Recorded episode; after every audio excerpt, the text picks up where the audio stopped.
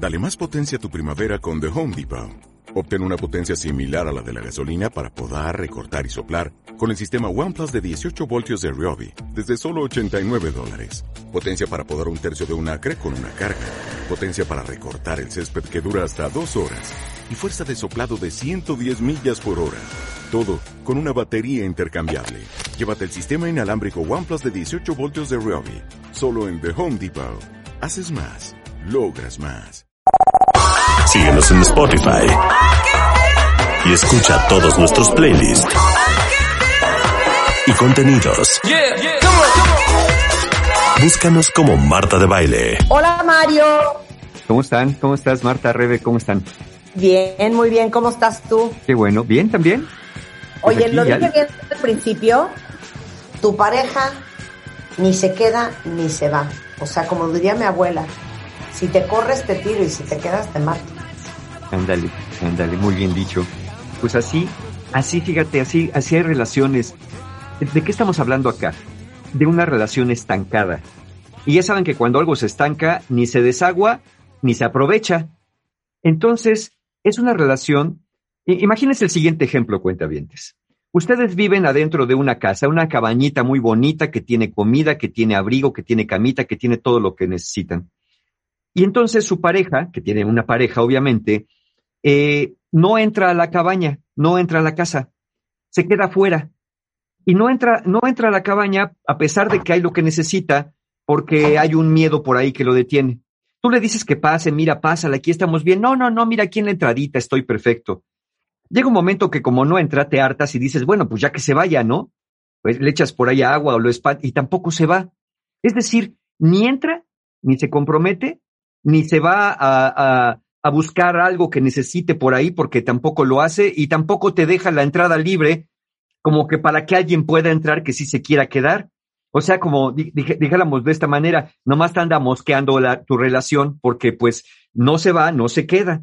Entonces, este, en estas relaciones, al menos uno de los dos no da un paso hacia un mayor compromiso ni se va de la relación. Se queda, digámoslo así, como en el umbral, justo como en la puerta de entrar ya a una relación más comprometida y, sin marcharse. Eh, es el umbral que divide una relación superficial de una relación más profunda. Esto eh, lo que crea es mucha confusión porque, pues como siempre está en la puerta, te hace pensar que en cualquier momento la persona va a entrar de lleno, pero la realidad es que no entra de lleno. Algo pasa como si hubiera una especie de barrera invisible que no deja que la persona entre eh, y se comprometa. Y conste que cuando estoy hablando de comprometerse, no estoy hablando de casarse o firmar un papel porque aún personas, aún casándose y firmando un papel, puede ser que ni siquiera se comprometan con la, con la relación. Cuando hablo de una relación de compromiso, hablo de una persona que se involucra de manera emocional con su pareja. Es decir, una, una persona donde con su pareja tiene franqueza, honestidad, espontaneidad, reciprocidad. Eso es lo que caracteriza la verdadera intimidad. Eh, más allá de nuestro ejemplo de la cabaña, ¿Cómo observamos en la vida real, en la vida práctica, que, que pasa esto de, de, la, de la relación que, que ni se compromete ni se va?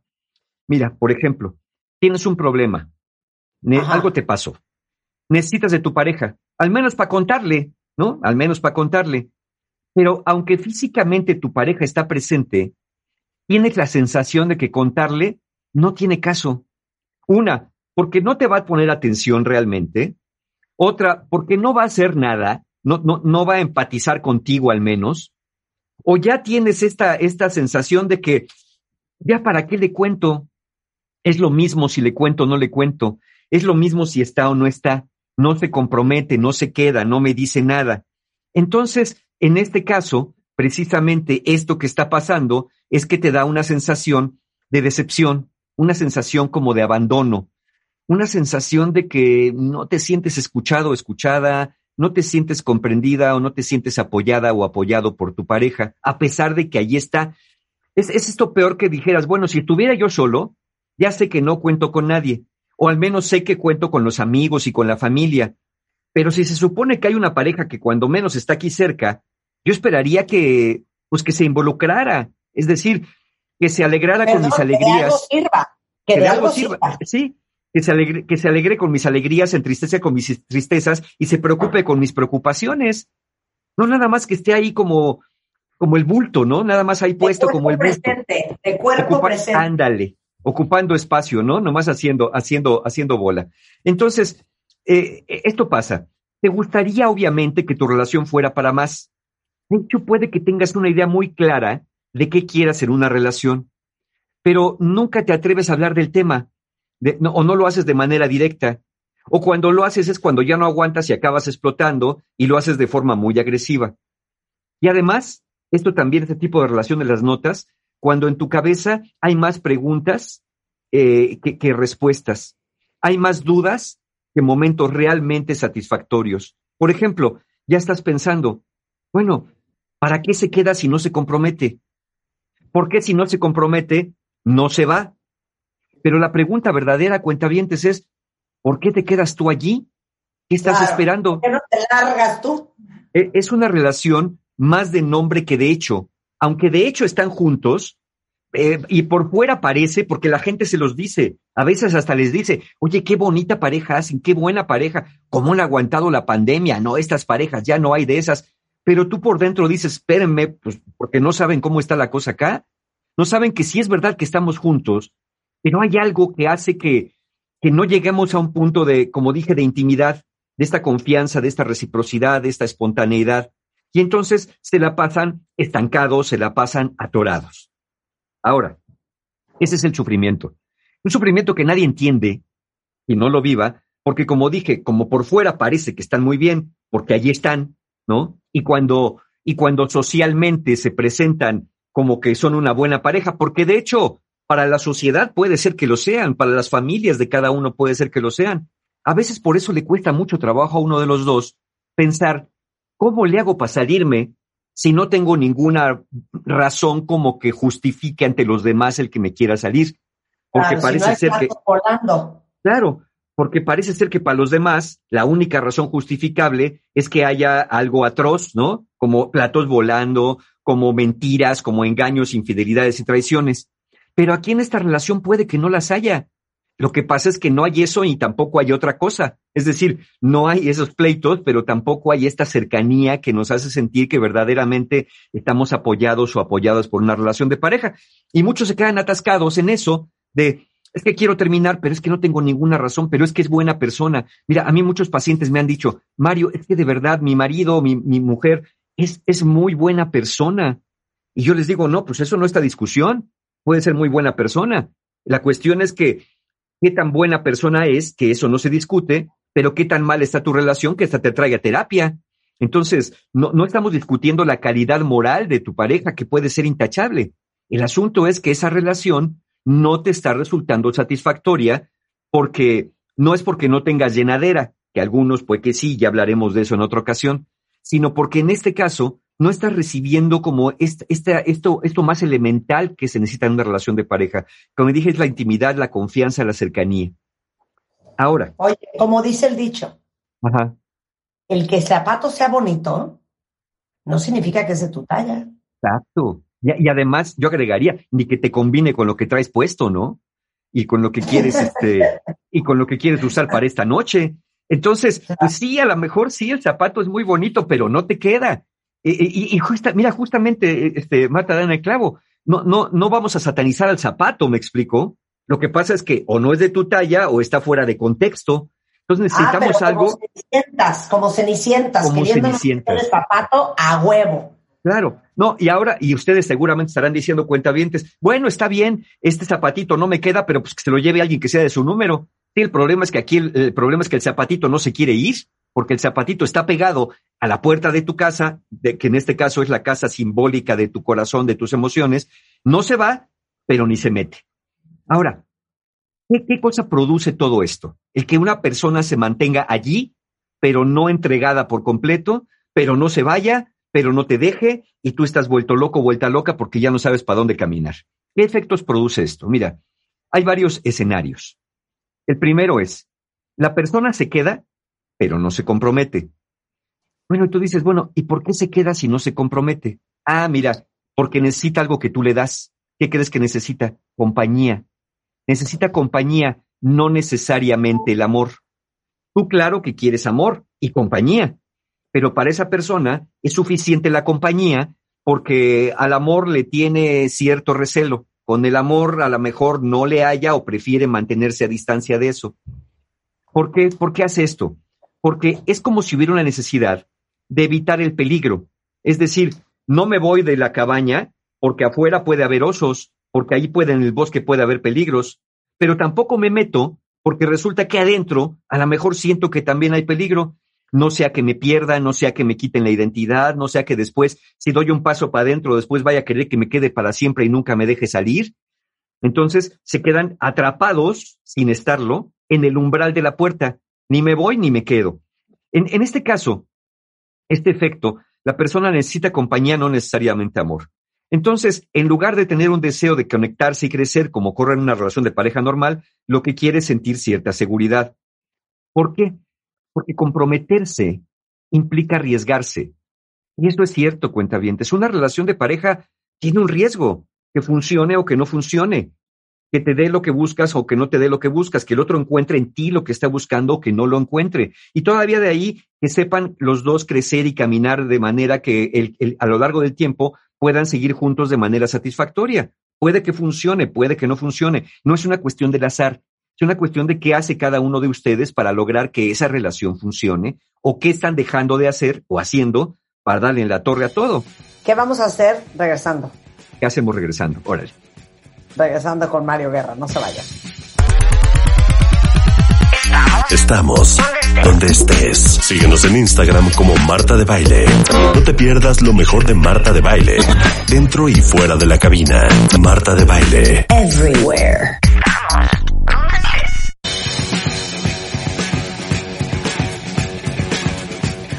Estamos en regreso en W Radio, son las doce y media de la mañana. Qué bueno que están con nosotros porque estamos hablando con Mario Guerra, el rockstar del amor, sobre las parejas que ni se quedan ni se van, que no terminan de estar ni de acomodarse ni de instalarse, pero tampoco agarran sus cosas y se van. Como dice una cuentaviente aquí, mira, bastante, bastante certera. Dice, eh, yo viví en una relación así ocho años hasta que entendí que solo era yo. Él nunca participó, mira que ni para el adorno del arbolito de Navidad. Ándale, pues, claro. La persona tiene mucho miedo de salir lastimada de que qué tal que no funciona, que qué tal que, que, hora me engaña, qué tal que me miente, qué tal que no nos queremos. Entonces dice, yo me voy a ir con pies de plomo.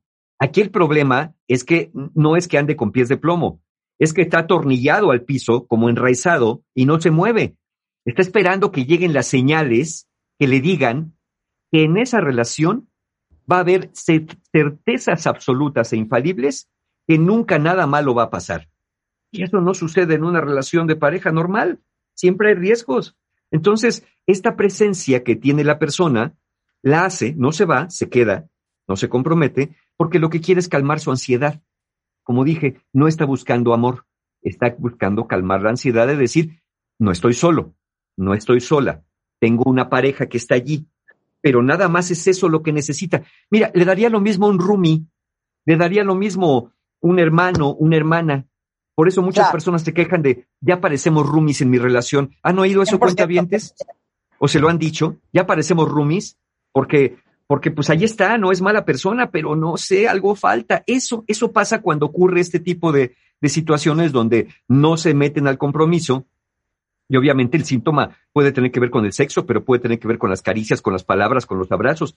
Pueden ser muy buenos compañeros, hasta cómplices, pero no hay esta relación de intimidad, de cercanía de afecto, de, digámoslo así, de seducción, de esa. La seducción ni aparece por ahí porque pues no, no, no hay manera porque eso ya implica arriesgarse. Claro, es que sabes que una pareja tiene que ser tu amiga. Claro, pero una pareja no puede solo ser tu amigo. Exacto. Se queda allí, ¿no?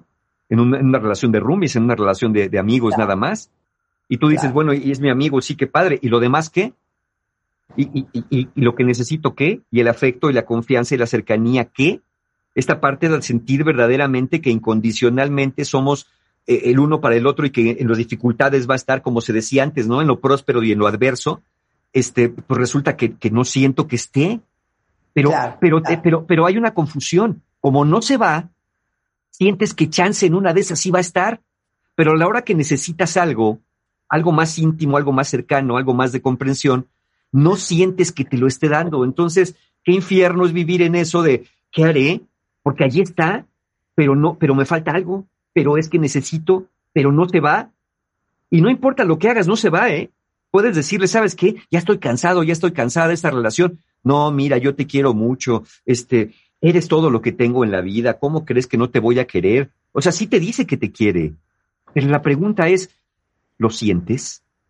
Eh, ok, sí, sí sientes un cariño, sí, sí sé que me quiere, no, no, pero sientes esta pasión, sientes este compromiso, sientes este verdaderamente estar hasta adentro, o, o, sientes que desde que llegó a la relación no ha deshecho las maletas, sientes que, que sí saca sus calzoncitos y su camiseta, pero, pero vuelve a guardar todo lo demás que sobra, no, no se ha adueñado de los cajones, ¿no? No, no ha reclamado su mitad del closet.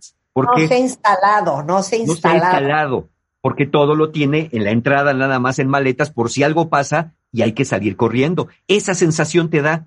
En cualquier momento vas a llegar y ya no va a estar porque pues porque nunca estuvo. Exactamente eso es lo que pasa. Ahora, viene otra pregunta, un segundo escenario. Ok, Mario, ya entendí. No se compromete. Pero entonces, ¿por qué no se va? ¿Qué hace allí si no quiere compromiso? Bueno, ¿qué crees? Que es lo mismo se queda porque tiene necesidad de compañía. No tener esta compañía que necesita pondría a esta persona muy inquieta, la pondría muy temerosa de que se puede quedar solo sola. Y además, la verdad sea dicha, si ya tienen un ratito de relación, ya se acostumbró. Pero ¿saben qué, cuentavientes? Cuando ustedes dejan crecer esto, una relación se va acomodando hasta donde la llevamos. Y si ya pasaron un añito, dos añitos de relación al menos, y esta relación no va para más, ya difícilmente va a ir para más, porque ya funcionan como están funcionando.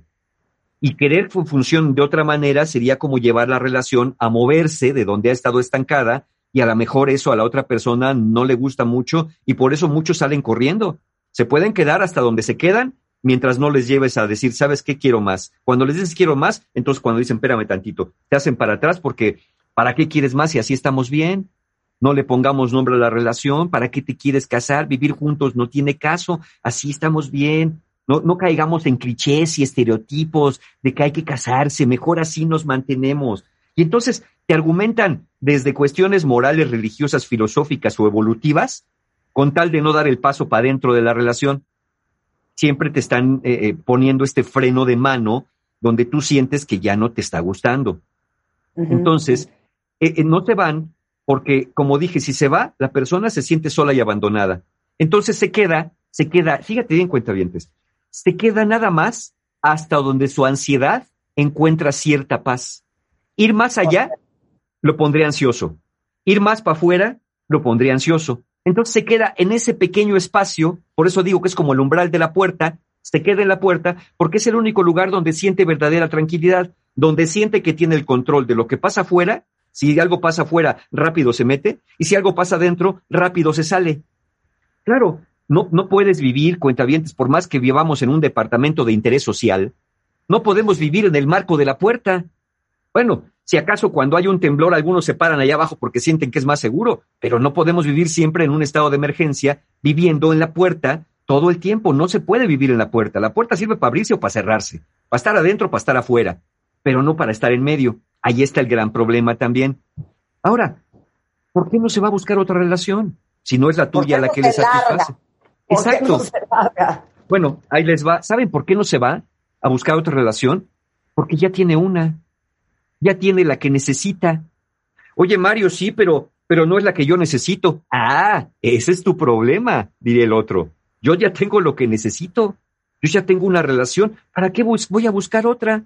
Si tengo una pareja, si tengo una relación, si tengo un lugar a donde llegar, si tengo alguien que me quiera. Y tú dices, bueno, sí, pero, pero ¿y yo? Pues tú, tú sabrás, yo ya tengo lo que quiero, diría el otro. Y conste que no es un narcisista, ¿eh? Al que no le importes. Es una persona que genuinamente tiene muchísimo miedo de quedarse solo, pero el mismo miedo que tiene de meterse a una relación de lleno. Por eso, vuelvo a eh, poner el ejemplo, se queda en el quicio, se queda en el umbral de la puerta porque vivir en el umbral le da cierta seguridad, ¿no? de necesitar algo, quien lo provee está cerca, estás tú cerca de ahí. Es más, ¿saben cómo se comportan estas personas? Un poco como mapaches. El mapache se acerca a la casa porque huele comidita, siente calorcito. Entonces se queda en la puerta porque ve que alguien se mueve adentro.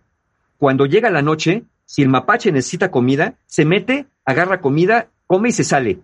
Si necesita refugio porque está nevando, está lloviendo, llega, se pone en la puerta, se mete junto a la chimenea, se calienta y se vuelve a ir. Si necesita sexo, ¿qué crees que hace? Se mete, tiene sexo y se vuelve a salir. O sea, sí, el mapache obtiene lo que quiere, pero pues no, no, no, no se queda. No, si tú quieres tener tu mapache de mascota, no se va a dejar agarrar porque pues eh, su naturaleza es, es, es asustadiza, digámoslo así. Su naturaleza es, es, es de esta manera. Entonces, a veces sí, son estas relaciones como si estuviéramos relacionados con un mapache, ¿no? No, no se deja agarrar, pero obtiene lo que quiere. Ok. Ahora bien. ¿Por qué te quedas tú?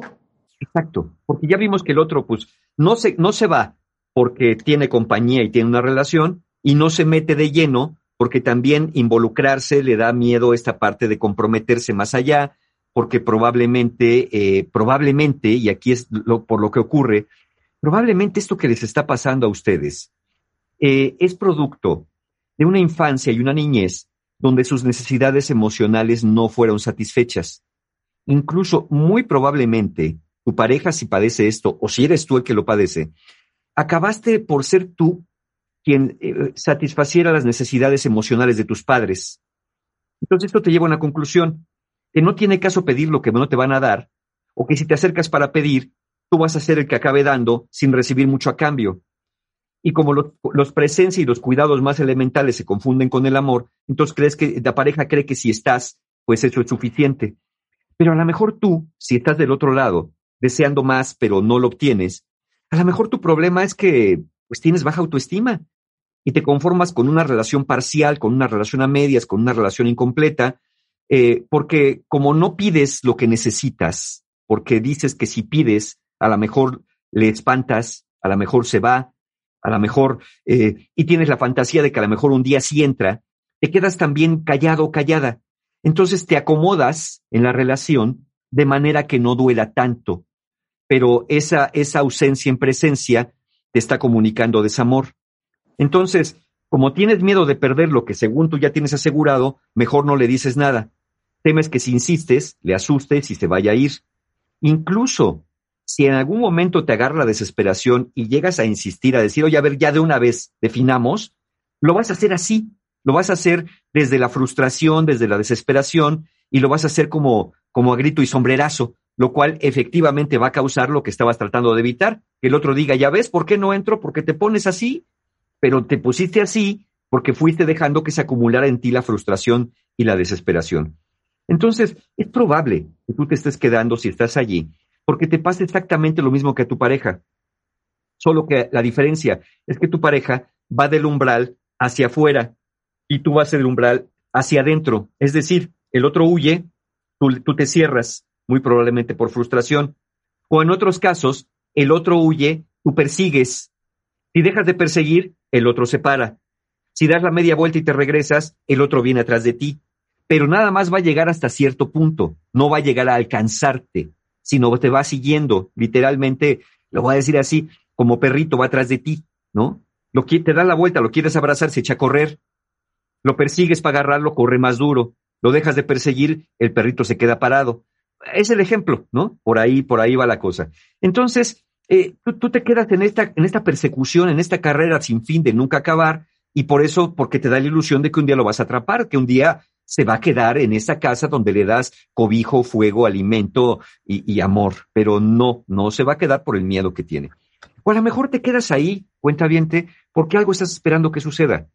A lo mejor de verdad estás esperando que un día entre a la relación y que se instale ya de manera permanente. Pero hazte la pregunta, como esta cuenta viente que nos dijo, yo viví ocho años en una relación así. Oye, si ya pasó un año, si ya pasaron dos, y si ya pasaron tres, pues ya tienes que pensar que tu tiempo se acabó, ¿no? Como en la piñata.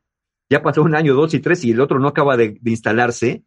Digo, yo entiendo que si vas un día de viaje por dos días, a lo mejor llegas al cuarto de hotel y pues no, no, no empiezas ahí a apropiarte de la habitación, pero si vas a estar un mes, obviamente que te instalas porque vas a estar un mes y eso piensen ahora que vas a estar varios años, ya te hubieras instalado. Entonces, a lo mejor estás esperando el milagro. Lo que pasa es que como el milagro depende justamente de eso, que ocurre el milagro, probablemente no va a ocurrir.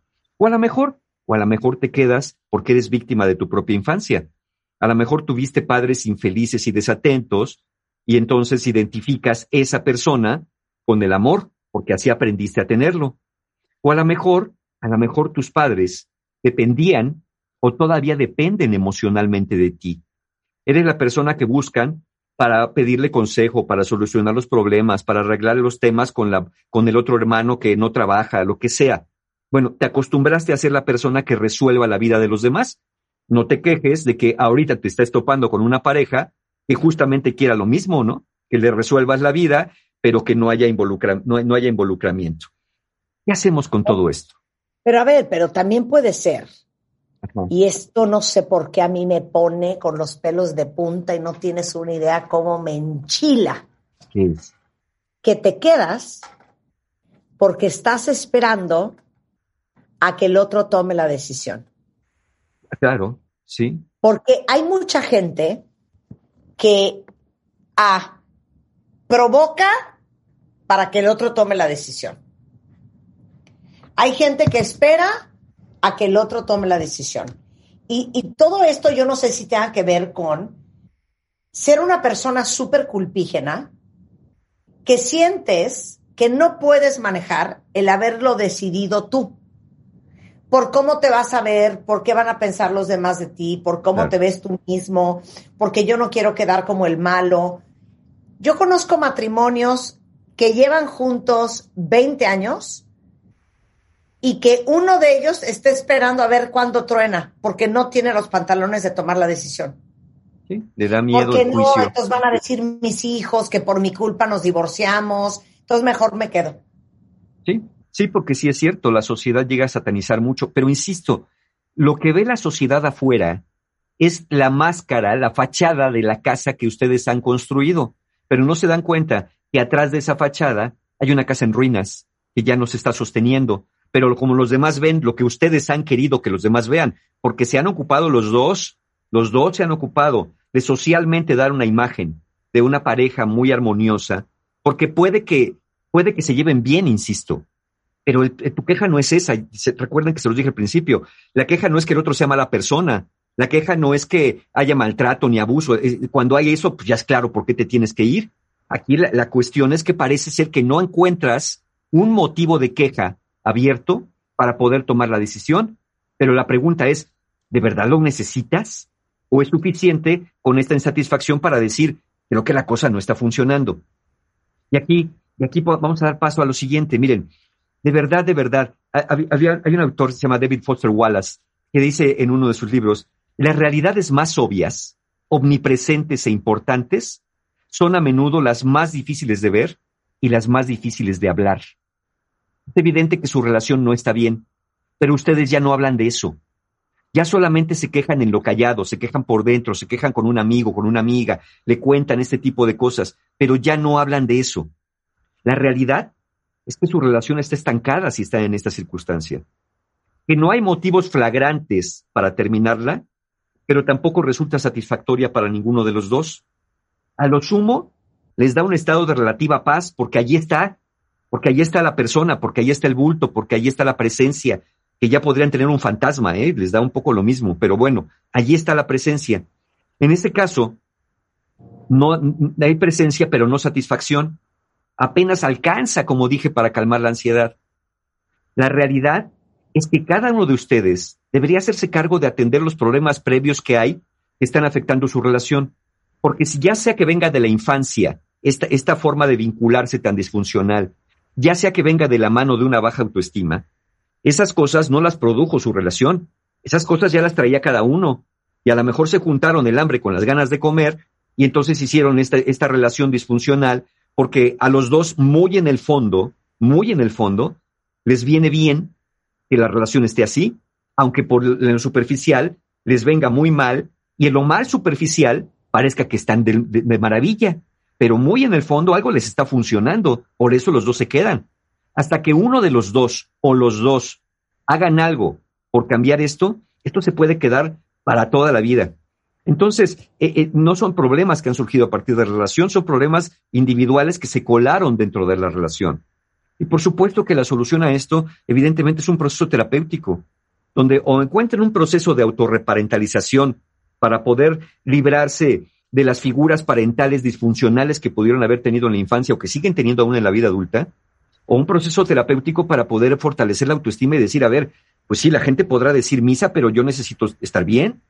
Yo sé que mi familia se va a poner el grito en el cielo porque dicen que es la pareja perfecta, pero no lo conocen como yo lo conozco. Entonces, poder tomar estos, estas riendas desde esta eh, verdadera y genuina identidad de pues, yo necesito algo bueno para mi vida.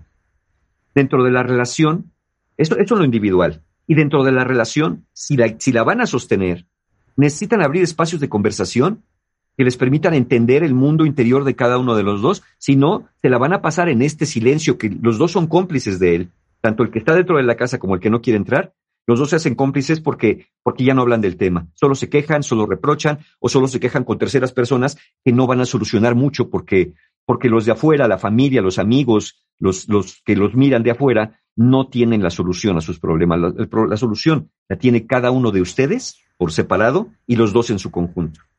Claro. Qué difícil. A ver, te voy a leer un poco lo que dicen los cuentavientes. A ver, venga, venga. porque hay varios que dicen, mira, Rafa dice, si alguien quiere quedarse, que se quede, si alguien quiere irse, que se largue, pero que no se queden en la puerta, porque de es verdad... Es que es lo malo, que sí se quedan en la puerta, fíjate, eso es lo malo, que sí se quedan. Claro. Este, mira, dice aquí Hassan, cuando me pregunten de mi horóscopo voy a decir mapache. ok. Claro, mira, ¿qué pasa, Mario? Dice Luz. Cuando es miedo a lo desconocido, cuando sabes que tu pareja tiene un tiempo distinto al tuyo. Ejemplo, diferencia de edad, no es lo mismo a los 25 que a los 40 y uno de los dos lleva más prisa que el otro. Sí, claro, siempre que hay diferenciales hay temas para hablar y para arreglar, pero mira, el miedo a lo desconocido eh, no deja de ser un engaño, porque si fuera lo desconocido de verdad, nos da curiosidad. Aquí el miedo a lo desconocido es realmente un miedo a lo que uno se imagina que hay allí adentro y que generalmente no se imagina uno que es algo bueno. No es un genuino miedo a lo desconocido, es un miedo a lo que no sé qué hay, pero me imagino que no es bueno. Eh, mira, la relación con mi esposo está así, llevamos 20 años casados y hace aproximadamente 10 años se comporta así. Ya le pedí que se vaya, pero no quiere. No tiene por qué. Y es el miedo el que me ata a él. Exacto, ahí está.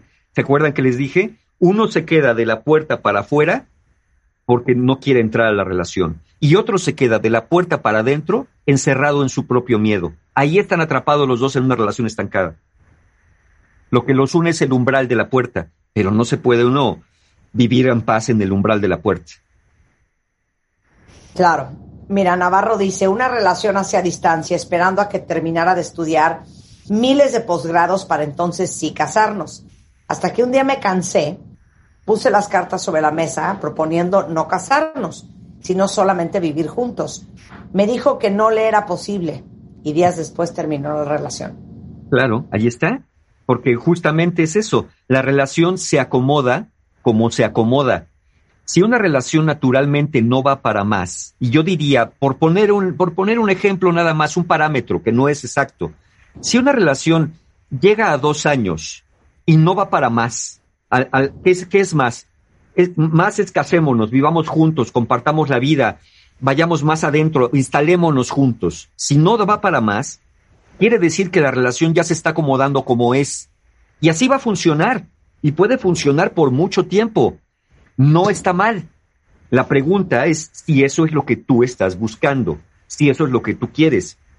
Hay personas que esas relaciones, tanto en lo profundo como en lo superficial y en la apariencia, les viene muy bien ese tipo de relaciones, donde no se comprometen. O eso dicen que les viene muy bien y, puede que sí, pero hay otras que no. Porque estas relaciones, como dije, como la persona llega con sus maletas y se pone en la puerta y te dice, ya llegué, Tú juras que cuando des la vuelta, la persona ya está en la recámara instalándose como debe de ser, pero resulta que no, que a lo mejor entró pero dejó las maletas afuera. Y entonces, insisto, crea esta fantasía de que un día va, de, un día va a entrar, por eso ocurren estas cosas de, no, espérate que acabe mi carrera, espérate que acabe mi posgrado, pero es el posgrado uno, pero después ya empezó otro y otro y otro y otro. Espérate que crezcan los hijos, espérate que crezcan los nietos, espérate que, a que cambie el eje, el, eje magnético de la Tierra. O sea, siempre va a haber una cosa para esperar cuando no quieres entrar. Padrísimo, mi querido Mario. Les digo una cosa, regalen terapia. Eh, exacto, regalen. cualquier cosa, regalen un curso con Mario. Eso, mucha gente lo regala, ¿eh? Buena idea, buenísima idea. Buenísima idea. Gracias, Mario. Te Muchas gracias. Nos vemos el martes. Nos vemos. Pues, con esto nos vamos, pero estamos de regreso con ustedes, celebrando la vida y la Navidad y aprendiendo mañana en punto de las 10 de la mañana. Adiós. Jingle bells, jingle bells, jingle all the way. Oh, what fun it is to ride in a one-horse open sleigh. Jingle bells, jingle bells, jingle all the way. Oh, what fun it is to ride in a one-horse open sleigh. Dashing through the snow in a one-horse open sleigh. All the fields we go, laughing all the way. Bells on bobtail ring, making spirits bright. What fun it is to ride and sing a sleighing song tonight. Este mes, en Revista MOA, y de irnos, ¿cómo nos va a ir en el 2022? Oscar Soto, nuestro astrólogo de cabecera, nos dice qué energías vienen y lo que te depara el año que entra según tu signo. Además, adopta la dieta del 80-20 y no vuelvas a rebotar jamás. Te decimos qué te conviene hacer con tu aguinaldo y todo lo que puedes hacer para rejuvenecer tu cerebro. MOA Invierno, una edición para cerrar y empezar el año con todo. Una revista de Marta de Baile.